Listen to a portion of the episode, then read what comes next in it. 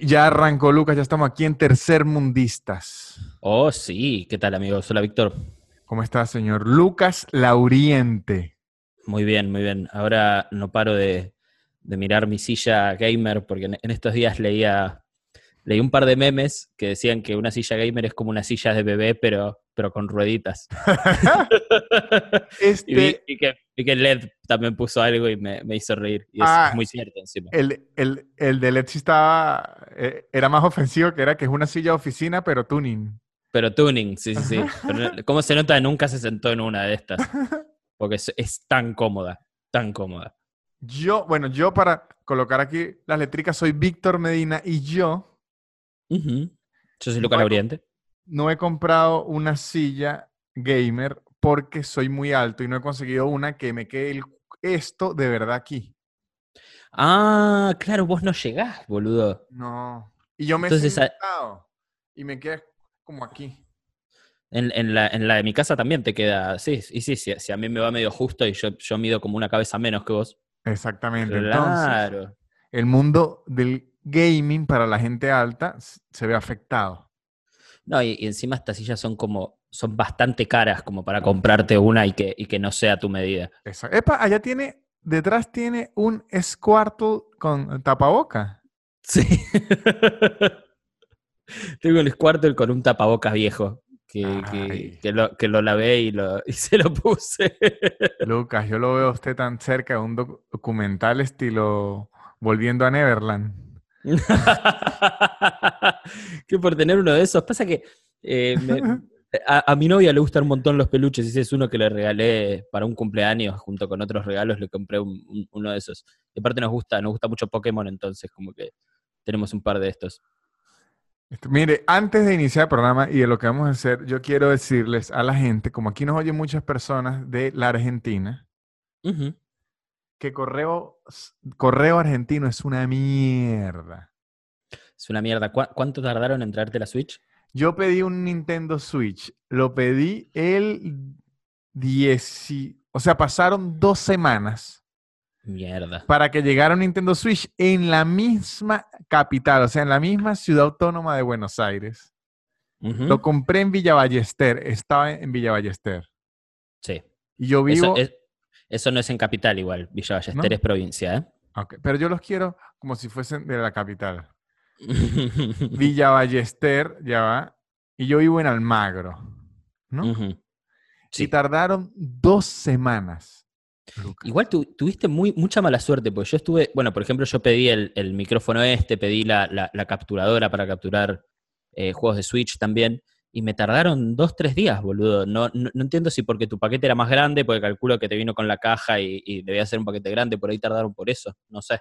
Lucas, pero dos semanas estoy viendo aquí en Google Maps que desde mi Ujú. casa hasta Villa Ballester, caminando, caminando, son tres horas y media. Caminando. Póngale que yo camino lento porque sabe que Google siempre lo da como a paso de atleta. Claro. Póngale que sean cinco horas. Póngale que gateando sea que ocho veces. Póngale que gateando usted demore tres días porque se raspa las rodillas. Sí, sí, y hay que desinfectar todo. Entonces, llega más rápido buscar un Switch gateando que pedirlo por correos argentinos.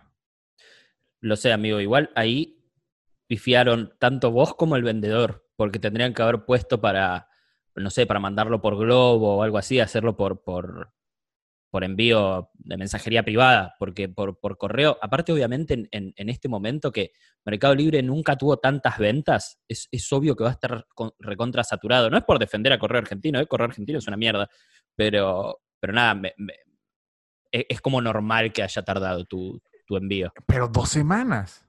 No, dos semanas es un montón. No hay, no hay fin del mundo que, que justifique dos semanas para mandarte una Switch. Y lo, y lo peor es que yo en una noche de ira, en una noche de ira, le escribo al vendedor, mire, no me ha llegado el pedido. Y él me dijo, bueno, yo no puedo hacer nada. Y yo pensé, bueno, entonces voy, quiero mi dinero de vuelta. Pero adivinen qué. Para que Mercado Libre devuelva el dinero, usted tiene que recibir el pedido, rechazarlo Sí. y cuando le llega a la persona le devuelven la plata a uno. O sea que eso iba a ser en el 2022.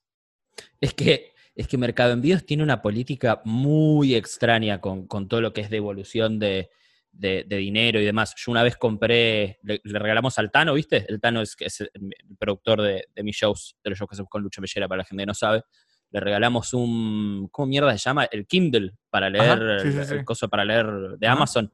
Y yo puse Mercado Envíos porque en ese momento las cosas no tardaban tres semanas. Esto fue antes, pre-pandemia.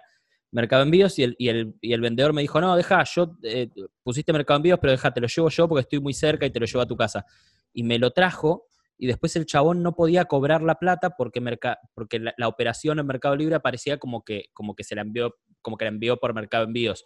Entonces no le dejaba cerrar la operación porque él nunca había ido al correo y tuvimos que hacer todo un quilombo, yo tuve que recibir el pedido, cancelar. Fue todo, fu- fue todo un lío, porque aparte también eh, yo ya había recibido el pedido, pero podría haber dicho, no, no lo recibí Sí, sí, sí. Y, y- y- y me quedaba con, con la plata y con el producto, ¿entendés? Así que es, es medio, medio una Pero mierda. ahí sí se ve que es la diferencia de verdad de una empresa de Latinoamérica. Ahí sí aplica el tercermundista A una empresa del primer mundo. Las empresas del primer mundo confían 100% en lo que diga el cliente y si usted le dice, deme la plata de vuelta, ellos se- la devuelven y después averiguan. Sí, Aquí, para que usted le devuelvan la plata, tiene que mandar a matar a alguien. Yo mire esto, me- yo tenía un celular antes, sí. un buen celular. Me lo robaron aquí en el metro, en el subte. Me lo robaron. Fui víctima de Lampa. Mal momento. El celular era un Motorola Z3, este que vino con los NOTs, que se le agregaban cosas. Eh, sí, sí, Eh, creo que ya sé de qué me Es un ce- celular que es muy fino, que usted le puede agregar una bocina, una batería extra, le puede agregar un Ah, proyector, le puede agregar un, Perfecto, un perfecto. control. Bueno, y cuando lo compré me venía con una batería e- extra para co- conectar ahí, con una bocina de buena marca, JB, la marca de la bocina, JBL. JBL, J- JBL. JBL, venía como con cuatro accesorios que eran caros, pero como me robaron el teléfono, yo ya me los tenía que meter por el culo Sí. porque no me servían. Y la verdad, sinceramente, no estaba de ánimo para meterme una bocina por el ano. No. Exacto. Ajá, y que si la puse a vender por Mercado Libre, Lucas, a precio, vendí todo en 3 mil pesos y en verdad costaba que si 25 mil. ¿Por, qué- ¿Por qué tan barato? Porque odiaba al mundo y dije, bueno, le voy a sacar algo de plata y para que me lo compren, porque verdad es raro, o sea, parecía demasiado como si yo me hubiese robado esos aparatos y, los- y los quisiera vender. Es que yo, yo hubiese desconfiado si, si, si hubiese visto la publicación en Eh, internet. Pero yo le escribí al tipo y él me preguntó y, y le conté la historia y me creyó. Bien. Le envío mis cosas, armé la cajita, le puse hasta el papelito este de burbuja, muy profesional yo, muy mercado amigo. Lo envío. Cuando Correo Argentino va a la casa de la persona, la persona no le atendió. Entonces quedó el envío, se iba a regresar. Sí. ¿Pero que ahí re- re- regresaba a tu casa o a, o a la central de correo? En teoría, yo, yo lo dejé en la central, pero entonces regresaba a mi casa. Regresó a mi casa, en, según ellos, yo nunca lo recibí. Apareció y que ha recibido el envío. Yo le escribo, yo no lo recibí. Me dijeron, sí, lo recibió un. ¿Cuál es el nombre del boxeador que le hicieron una serie, el argentino? Monzón, Carlos Ajá, Monzón. así no, me dijeron, lo recibió Monzón. ¿Eh? Y yo le digo a Mercado Libre y que, ¿quién mierda es Monzón? Y me dice, no sé, lo recibió Monzón. Yo digo, ah, pero ¿quién es Monzón? Y ahí justo estaba la publicidad de la serie. Yo le dije, ¿Monzón es el boxeador de la serie? Y de Mercado Libre lo recibió un Monzón. Y yo le dije, ¿y dónde está la firma de Monzón? ¿Quién es Monzón? Si eso era de Víctor Medina. Y me dijeron, no le podemos devolver su dinero ni sus cosas. Y yo le dije que iba a ir a la cosa aquí del... Defensa del consumidor. de defensa del consumidor y me escribieron. Y yo tengo ese screenshot que dice, bueno, nosotros vamos a ir con todo el peso de nuestros abogados. No. Y yo dije, bueno, yo no voy a pelear contra los abogados de Mercado Libre por una bocina. ¿Y qué? per- ¿Perdiste todo? Perdí, y ya recordé, no eran 3 mil pesos, perdí lo que era una transacción de 5 mil pesos. ¡Wow, amigo! ¿Y qui- qui- quién fue el que lo recibió? ¿Un X? ¿O, ellos? No, no, no sé si el boxeador. El espíritu del boxeador, porque fue averiguar y ese boxeador está muerto, ¿no? Sí, claro que está muerto. El espíritu del boxeador Monzón tiene mi bocina. Reci- Tiene tu bocina, boludo. No, y aparte, eh, qué, qué- qué feo que una, que una multinacional te, te, te amenace. Digo, vamos a ir con todo el peso de nuestros abogados. Sí, sí, bueno, me retiro, amigo. ¿Qué, qué voy a hacer? Voy a, Que- voy a pelear contra Mercado Libre, boludo. Exacto, por una La bocina. nueva. Claro, claro, Ojo. claro, claro.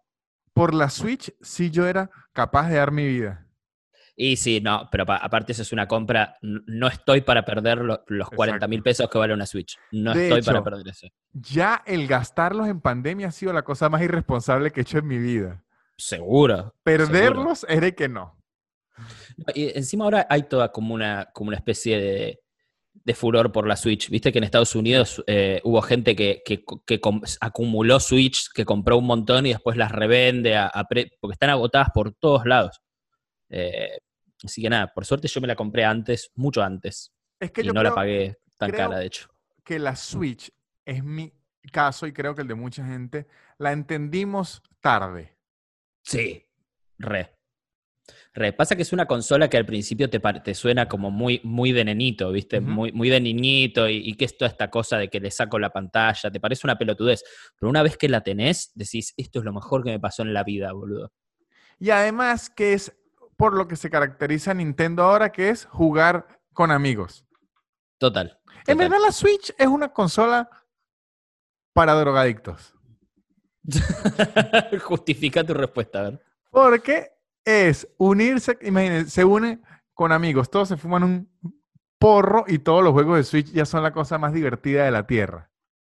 Es que son la cosa más divertida de la Tierra. Pasa Claro, que- pero si se le agrega amigos y drogas, Ah, pff, es, es un refiero. carnaval. Es un carnaval. Y- Igual para mí no, no es tanto para drogadictos, es, tiene que haber por lo menos una persona que no haya fumado o que pueda fumar y ya entender la consola, porque hacer toda la movida de, de conectar los controles, calibrar los controles, de, porque ahora cuando, cuando, cuando la uses un poco más, reciente llegó hoy, pero no, pero no tenés tanta idea aún, eh, hay momentos en los que vos ten- tenés que poner el control horizontal o vertical y hay veces, y hay veces que el control no, no, no, no te reconoce que tiene que estar en, en- en un sentido o el otro y tenés que volver a calibrarlo. Digo, no, no es no es súper sencillo. Hasta que no te acostumbras no es fácil. Sí, Pero pe- pero por lo menos PlayStation o Xbox, usted se pone a jugar con sus amigos, Sí. drogados, Resident Evil y se mueren. se mueren, se mueren. Se mueren de un paro cardíaco. En ¿Jugaste cambio, el lo- último? Los juegos de Nintendo se prestan más para disfrutar las drogas.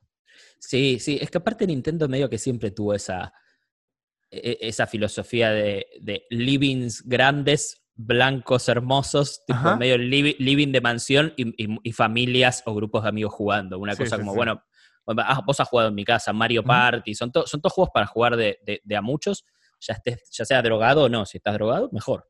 es lo importante, es la conclusión. La conclusión. Ah, Lucas, mire, vamos a hacer una dinámica que yo le había dicho que íbamos a hacer, le toca hacerlo. Esto es lo que descubrí y los pueden practicar ustedes en sus hogares. Y con lo descubrí, quiere decir que lo leí en Twitter, ahí es donde yo descubro todo. Bien. Abra Google, sí, señor. abra. Google. Escriba su arroba, arroba Sí. Lucas Lauriente. Sí. Dele enter Sí, y ahora dele en la pestaña News o Noticias. bien. Entonces, cualquier persona pu- puede hacer esto. Escribe su arroba de Twitter, le da enter en. Google y le da news y va a ver en qué noticias han utilizado sus tweets como referencia. Lucas Lauriente, explíquenos en qué noticias han usado su arroba como referencia.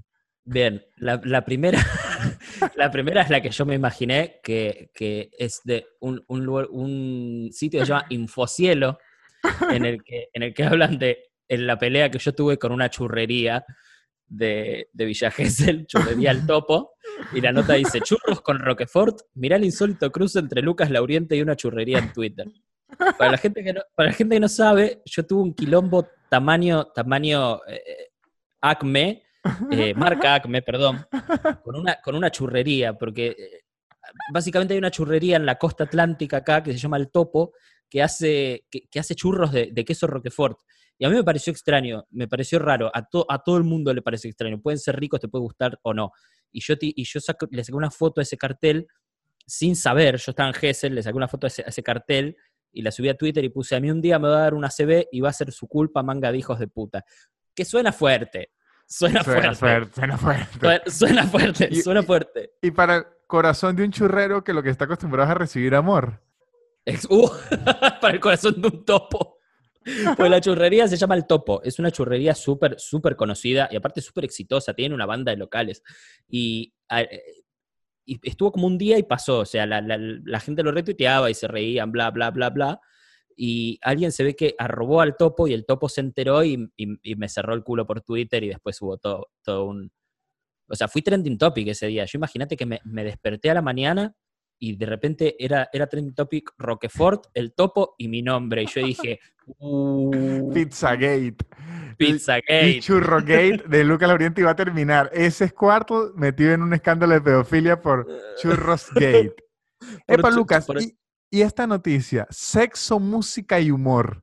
Rampolla, Jay Mamón y Lucas Lauriente llegan a Neuquén. ¿Qué es eso, Lucas? No, no, no. eh, pasa que justo ese fin de semana, esto fue eh, el año pasado. Ese fin de semana había en la ciudad de Neuquén, tenía show yo y tenía show también Alessandra Rampolla y Jay Mamón. Alessandra Rampolla, calculo que vos la conocés, todos saben quién es Alessandra Rampolla, ¿no? No, yo no sé ¿No quién sabes es. quién es? Una No. sexóloga, boludo, que es súper conocida. Ah, no tenía ni idea. Ah, esa Bueno. es la de la de Cosmopolitan. Esa misma. Ah, sí, sí la conozco, sí la co- conozco. Alessandra. Es Alessandra, Alessandra Rampolla. Alessandra Rampolla hace un show con un comediante acá que se llama Jake Mamón. Y justo ese fin de semana ellos actuaban en Neuquén en el Casino Magic, que es, una, que es un casino allá, y yo actuaba en el Teatro Español. Eh, lo, lo más gracioso de esa noticia es que se, su- se suspendieron ambos shows, porque, porque hubo, hubo una tormenta zarpada y no, no pudimos ir. No pude viajar, fue la, la- la primera vez que no pude viajar por clima a una, a una gira. Y después tuve que reprogramar y fui como cuatro meses después. ¿Y, y Alessandra pudo reprogramar? Sí, sí, también. Lucas aparece en otra noticia que mire, las lágrimas de Di María tras dedicarle el gol a su abuela fallecida. Y aquí esto está metido. ¿Yo? Sí, las lágrimas. ¿Qué tuiteo? Vamos a ver. Ay, es que usted es muy bueno. Lo quiero abrazar mucho a Di María. Yo creí que era burlándose. Ah, qué tierno. ¿Pero esto cuándo fue? 2000, ah, 2016. Sí, Di María lloró. Y Lucas lo quería abrazar y al periódico le pareció importante. Estoy viendo acá también, hay, hay uno de, de Bake Off. La torta Chernobyl y una cheesecake que se desmoronó fueron parte del segundo programa de Bake Off. Y el tweet que aparece mío, el cheesecake de Rita está más separado que mis papás. Está bien. Qué imbécil, yo me río, me río de mis propios chistes, soy la peste. Mire este en hacer- el, en el que aparezco yo. A ver, te iba a decir eso, quiero ver los tuyos. En el que aparezco yo. Ovomaltina, Ovomaltina versus Nutella. Un, un- un tema que causa revuelo. El comediante venezolano Víctor Medina, mejor conocido como Nanutria, publicó en su cuenta de Twitter que prefiere la Ovomaltina a la Nutella. Y esto causó revuelo, de verdad. Es- Esto causó revuelo, pero ¿qué, qué es la ovomaltina? ¿Me, me, me explicás? ¿No sabe qué es la Ovomaltina? No, perdón. Ay, con razón causó revuelo. Ovomaltina, Lucas, es. Yo, ese producto es de dónde? ¿Es como de Brasil o de Suecia? ¿Es de algún lado así? Sí. Ya le digo cuál es. Se la voy a pasar para que la revise. Ovomaltina es como. Yo eh, estoy viendo la noticia, pero, pero Ahí sí no se- conozco lo que es. la envío. Ovomaltina es como algo a base de cacao, como leche malteada, como. Es como una Nutella, pero de, choco- más de chocolate. Es de Suiza. Bien. Y la ovomaltina viene en un, un tubito, viene en muchas presentaciones, como de en pote de plástico, estilo la Nutella, pero el clásico clásico es en un tubo de metal parecido al de la pasta de dientes. Bien. Pero acá no lo venden eso. ¿No? No, boludo. Va, por ahí me estoy confundiendo, pero no, no, no, no, no lo vi. Bueno, nunca, eh, te Y juro. entonces lo que yo dije es que era más, me gustaba más que la Nutella Sí. y al parecer causó revuelo. ¿Por qué cuando nosotros hablamos de cosas dulces se arma quilombo? Yo hablo de churros, vos hablas de maltina y a los diarios eso le parece noticia. ¿En qué mundo vivimos? La gente es muy delicada con sus postres. Ah, pero se armó el lío en serio. O sea, 9000 mil likes tiene tu tweet. Sí, la gente se volvió loca con el revuelo entre, entre la entre la omaltina y la, y la Nutella. Loca, loca. De hecho, es, rica, en serio, la verdad que es muy rica. haberla probado. Me tocó a ese tweet, me tocó hacerle silenciar. Claro. Porque ya no aguantaba.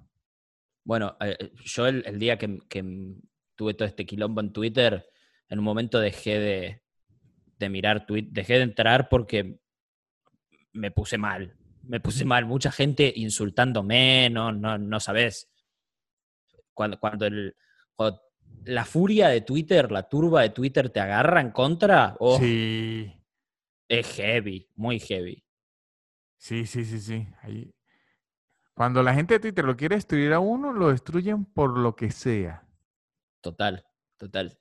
Es que yo ahí me, viene... me imaginé que me iba se me iba a armar quilombo por eso, boludo, jamás. Por los churrerías, que usted no sabe que los churros sí tenían gente de su lado. Sí. ¿Qué ibas a decir?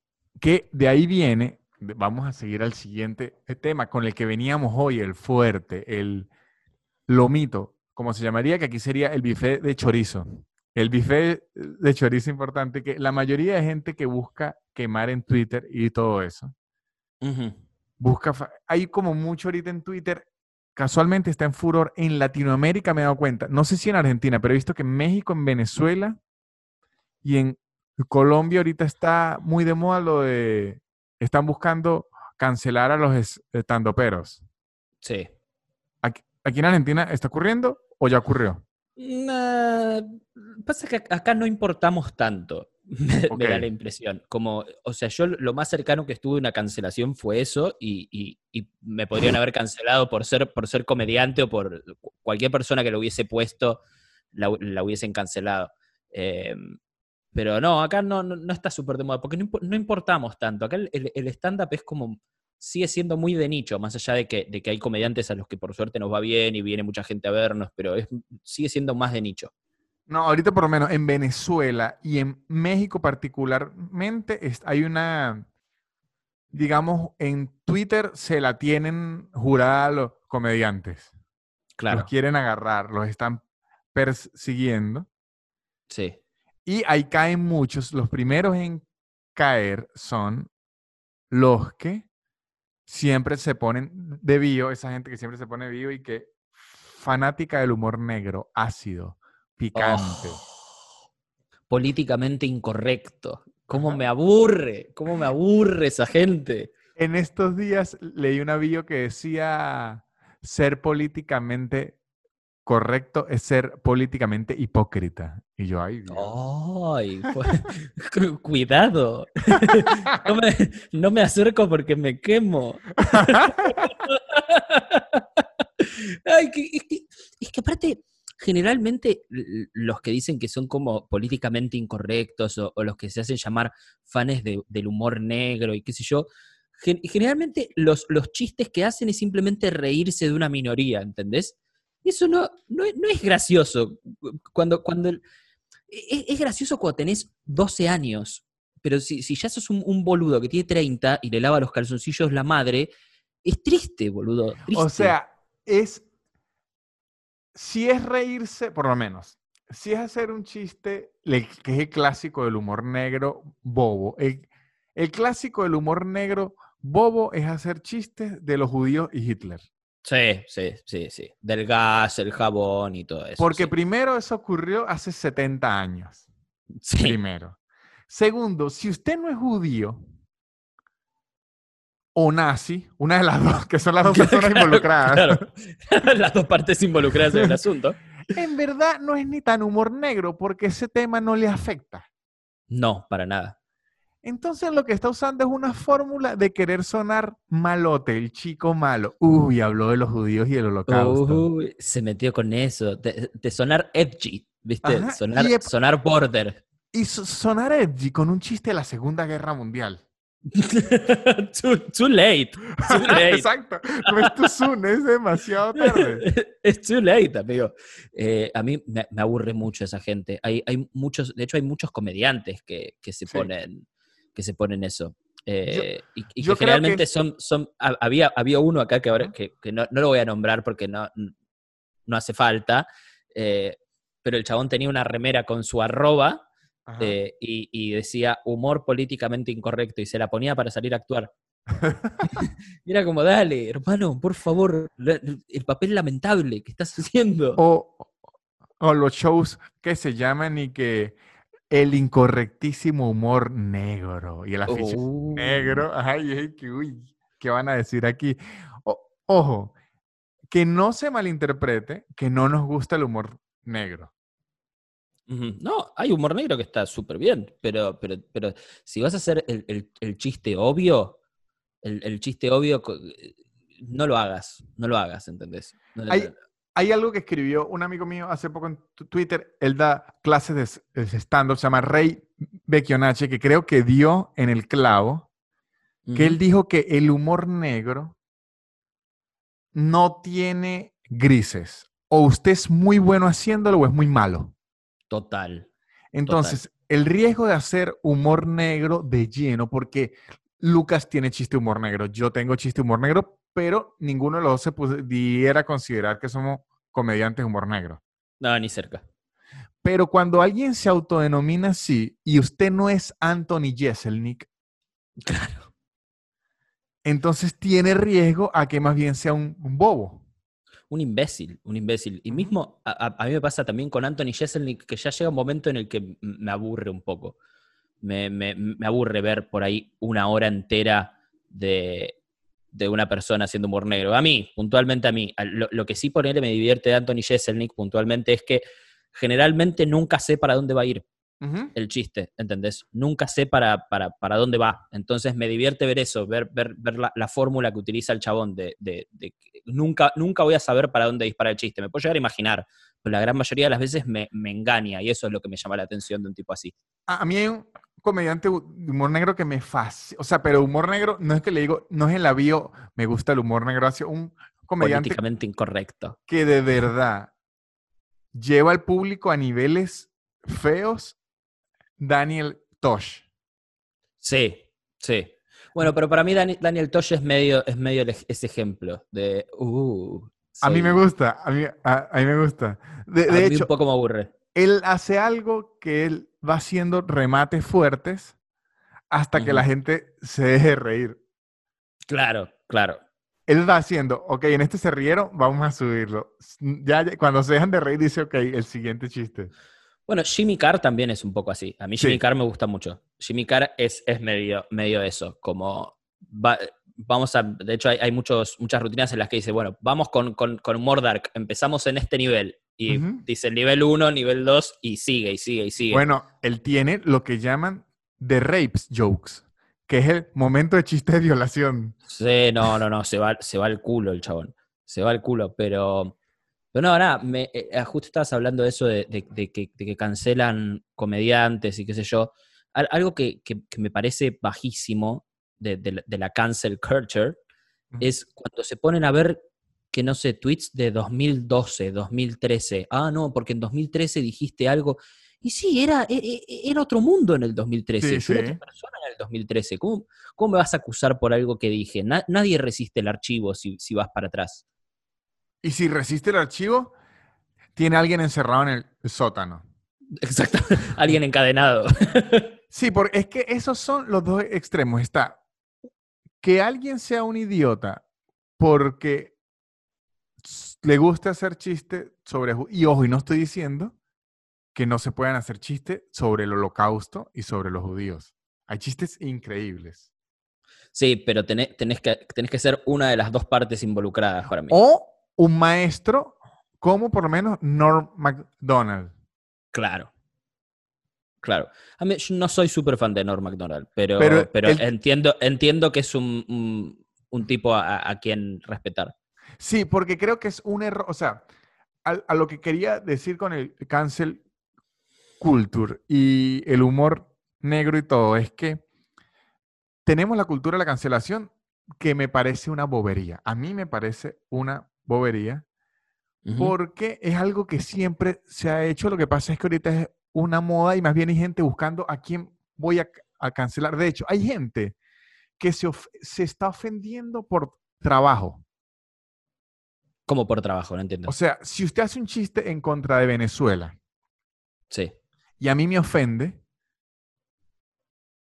yo, yo digo, ok, Lucas, este chiste me está ofendiendo como venezolano y creo que fuerte y le puedo escribir, pero si usted hace un chiste sobre Venezuela y alguien de Argentina dice, Lucas, ese chiste me parece ofensivo para los venezolanos. Ah, chupala. Exacto, y que, o sea, usted se está poniendo en la posición de otro y se está ofendiendo. Sí, sí, sí, sí.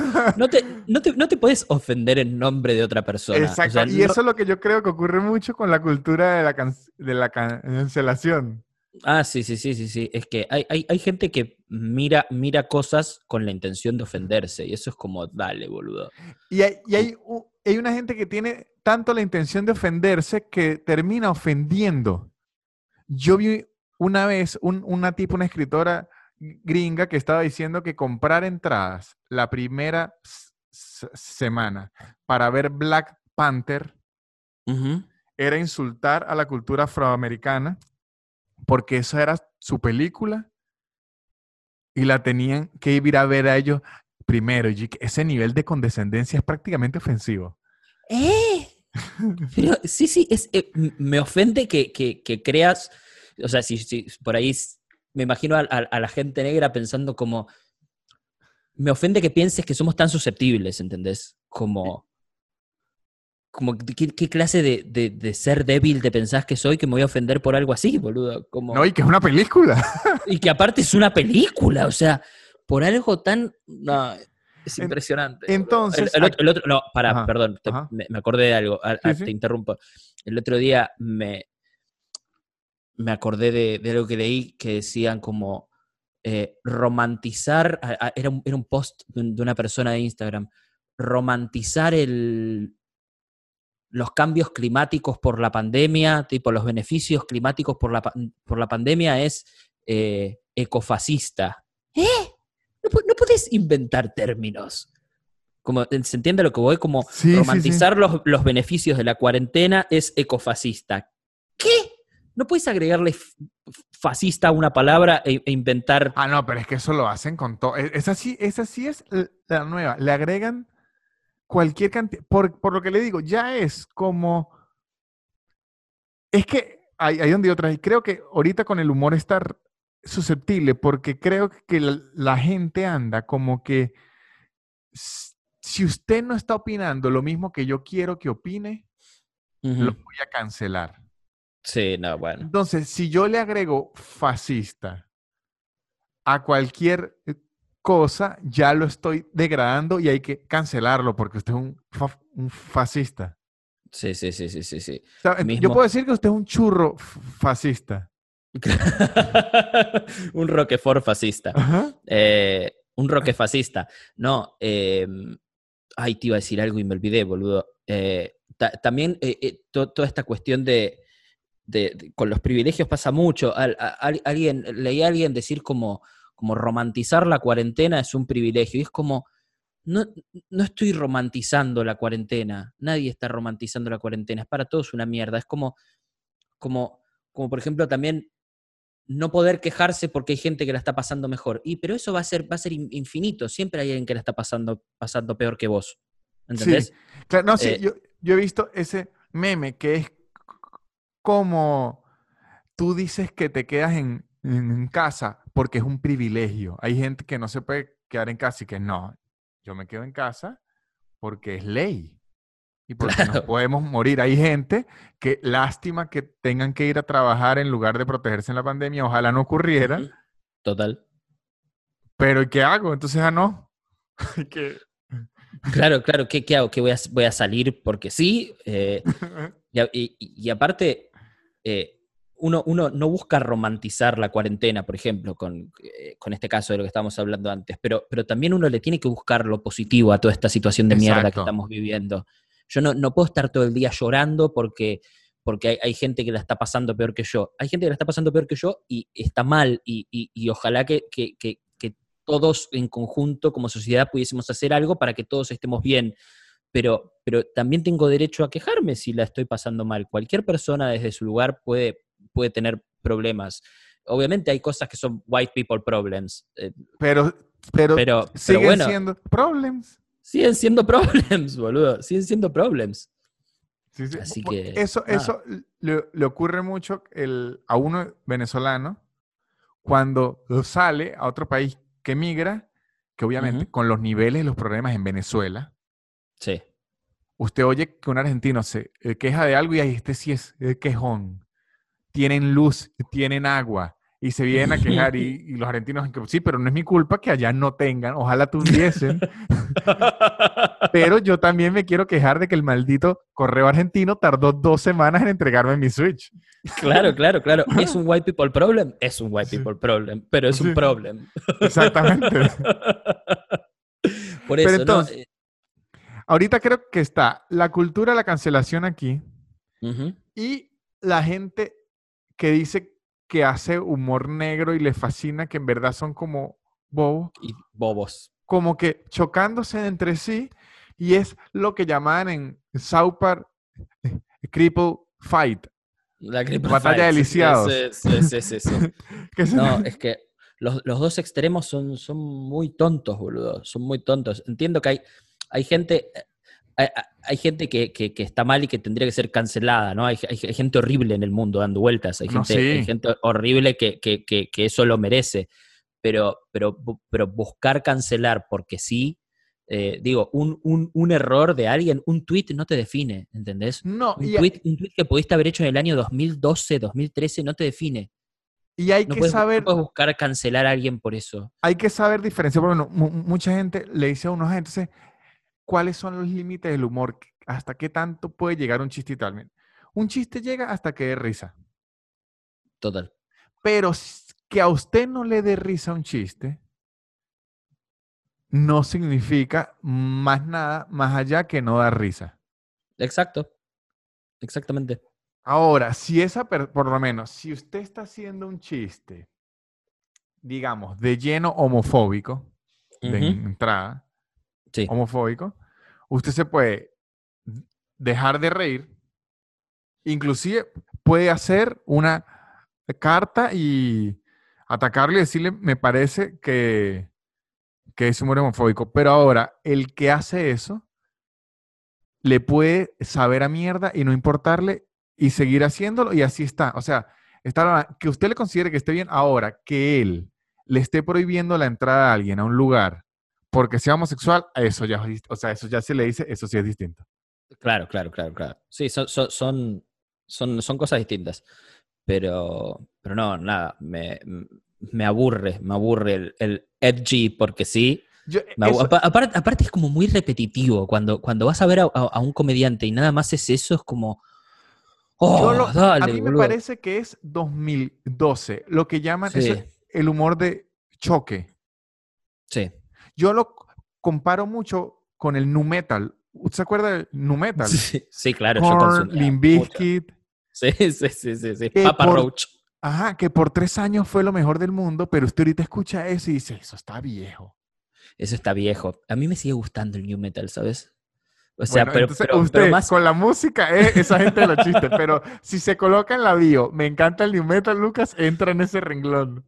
No, olvídate. No, igual yo creo que lo, lo que, lo que me, me gusta de eso es, lo que me ata a eso es una cuestión más nostálgica. Claro. No, no, va, no va porque me parezca una maravilla, no, es una verga Limp Bizkit, pero me, me conecta con, con- con una época de mi vida en la cual fui feliz escuchando eso. Y, y- y aparte también como que mi hermana escuchaba mucho new metal, entonces es como que le Sí, tengo mucho cariño.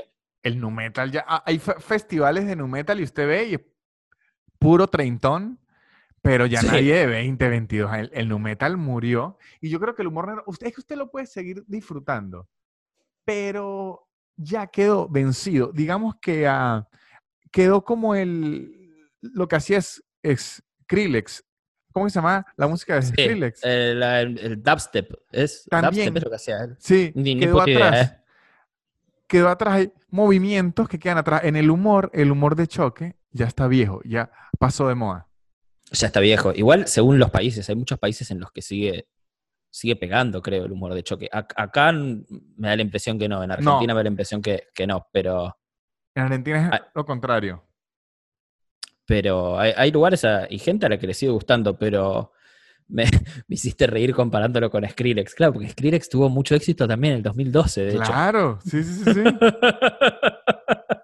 Es que era ese momento. De, de hecho, es que yo creo que en general, el comediante que Sí. se au- autoconsidere rebelde y es aburrido. Total. Porque es que usted las cosas no las dice, las hace. Total, total. Eh, el, que, el que es rebelde no hace falta que se, que se autoconsidere. O sea, la gente ya va a saber que sos rebelde si lo que haces es rebelde y, y- y es digno de, llamar, de, de llamarse como tal. Pero si, si, te tenés, si te tenés que poner vos el título de algo es porque no lo sos. Po- Por lo menos aquí me ha ocurrido en, en Argentina, que es como lo he puesto en Venezuela. Bueno, en Venezuela me intentaron cancelar ahorita, no porque usé lenguaje inclusivo, porque yo no lo uso, Ah, sí, sí, sí. sí. sino porque les dije que dejaran de fastidiar a la gente que le da la gana de utilizarlo. Sí. Y eso, y eso ya eh, fue suficiente para que te quieran cancelar. Me decía chavista, me dije, y que, "Ay, ok, tiene mucho que ver eso que están diciendo. Ajá. Pero aquí también he visto mucho en la parte de los comediantes que quieren ser rebeldes por ser muy, lo que llaman woke. Sí. Y en verdad usted es rebelde si su idea transgrede a su audiencia.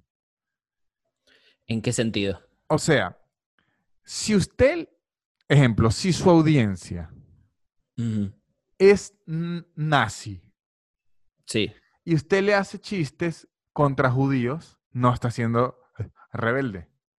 Total. Le está dando lo que ellos quieren. Si su audiencia es hiper woke, lo que llaman hiper progresista, y usted le hace chistes hiper progresistas, no está siendo rebelde. Claro, claro, le estás, le estás dando lo, lo- lo- lo que ellos quieren. Exacto. Y me parece Claro. que en Argentina, ahorita, la mayoría, eh, la mayoría no, muchos comediantes andan con esa bandera de mentira. Que yo en eso admiro a un comediante gringo, se llama Bill Maher. Sí, Bill Maher representa en cierta parte a la izquierda gringa que critica a la izquierda gringa. ahí va.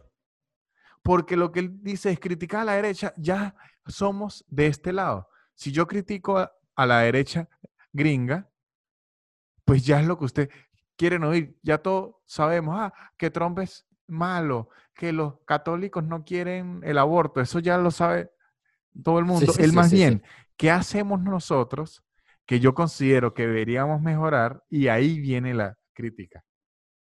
Claro, claro, comprendo.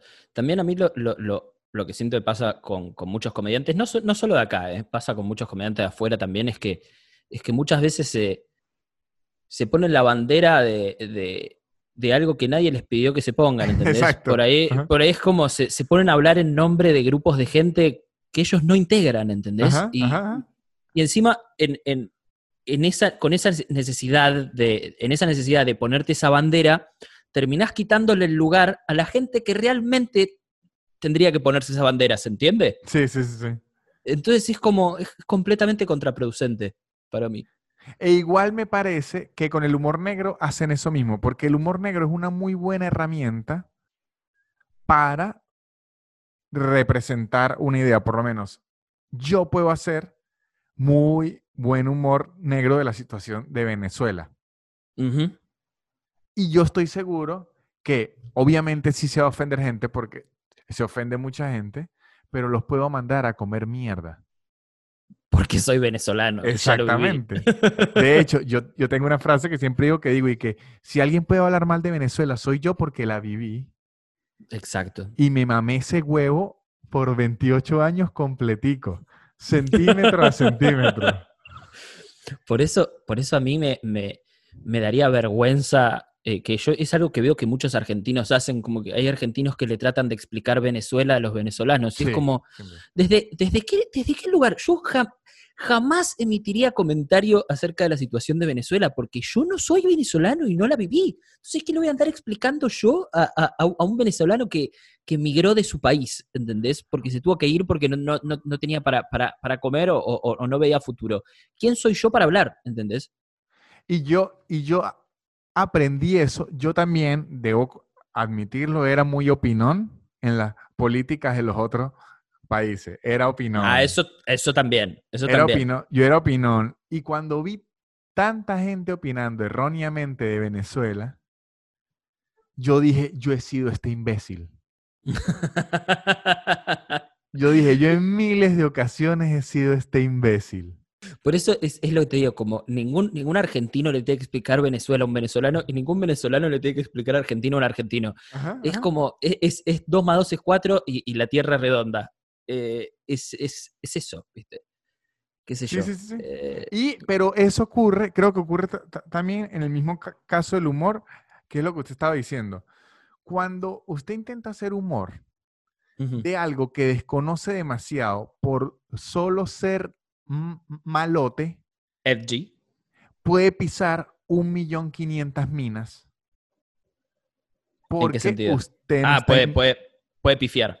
puede pifiar porque usted no está inmerso en ese, en ese tema, usted no sabe qué sensibilidad está tocando y de qué, o sea, imagínense que yo hago un chiste de la gente sin piernas, Sí. que lo puedo hacer, a lo mejor lo he hecho. Y llega us- Lucas Lauriente sin pierna y me dice, ese chiste me parece feo. ¿Qué le voy a decir yo? Claro. Le tengo que pedir perdón y decir, "N- no sabía que era feo, porque si le digo, no me importa, pues soy un un imbécil. Un, un imbécil mal tipo encima. Ajá, entonces, uno puede, creo que el mejor ángulo, porque a mí me gusta mucho el humor negro, creo que la mejor forma de abordar el humor oscuro, chistes darks y los temas oscuros es hablándolos de su propia perspectiva y su propia vida. No estoy diciendo que si usted no ha tenido cáncer no puede hablar acerca del cáncer, pero que lo hable de un punto de vista en el que usted sí lo pueda defender, no que sea ajeno. Ajá, no, no solo reírse de la gente con cáncer porque sí. O sea, me, me- me parece interesante lo que decís vos, como eh, tiene, te- si vas a meterte con un tema polémico, barra oscuro, barra dark, lo que, lo que sea, tiene, tiene que estar enfocado desde tu propia, desde tu propia, experiencia o visión. Eh, y también el, tiene que ser gracioso, guacho. Si te, Ah, te vas a, si te vas a meter, si te vas a meter con un tema heavy, más te vale que, que el chiste sea lo suficientemente gracioso como para que se justifique haberse metido con ese Es tema que, tan heavy. e- esa sí es la regla y por eso es que la mayoría de personas que hacen humor negro, que es un error muy común en el comediante amateur, porque quiere Sí. ser rockstar y quiere ser malo, sí, sí, sí.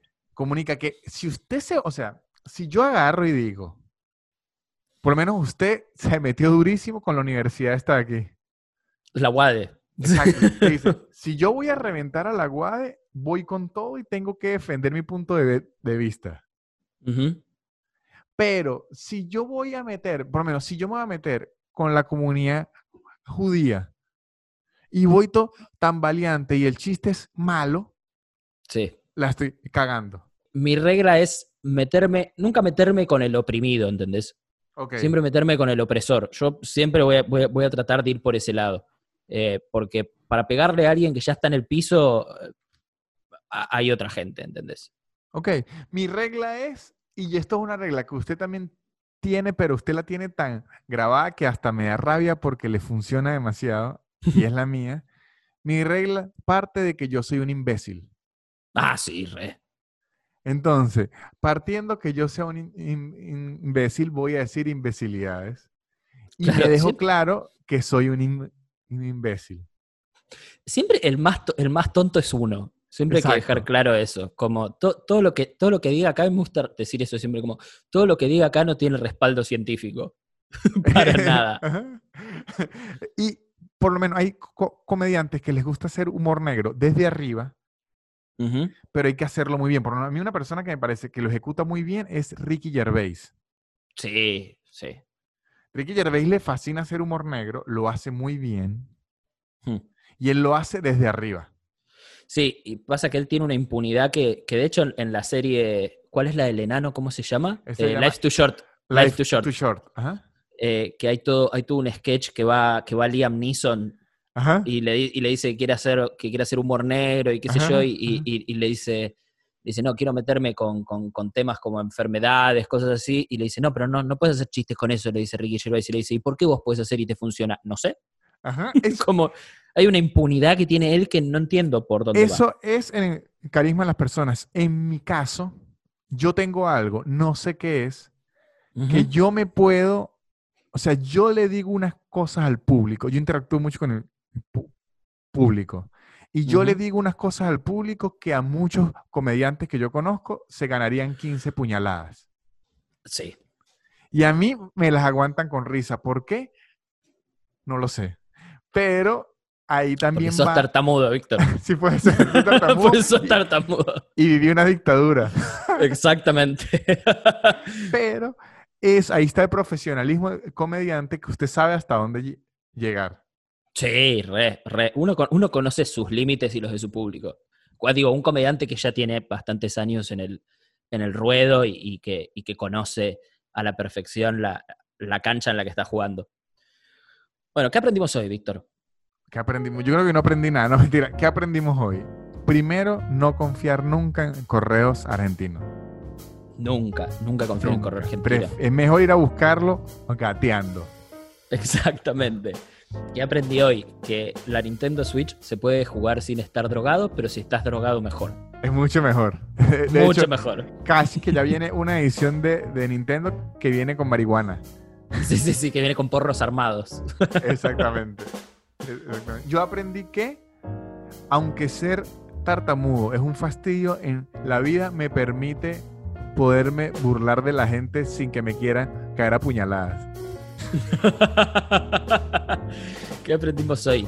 Que, no has- que si tenés que autodenominarte el rey de algo es porque no sos el rey de nada. Exactamente. La reina de Inglaterra no tiene que decirle a nadie que ella es la reina de Inglaterra. Ella lo es. No, ya tiene, ya tiene un palacio que lo comprueba.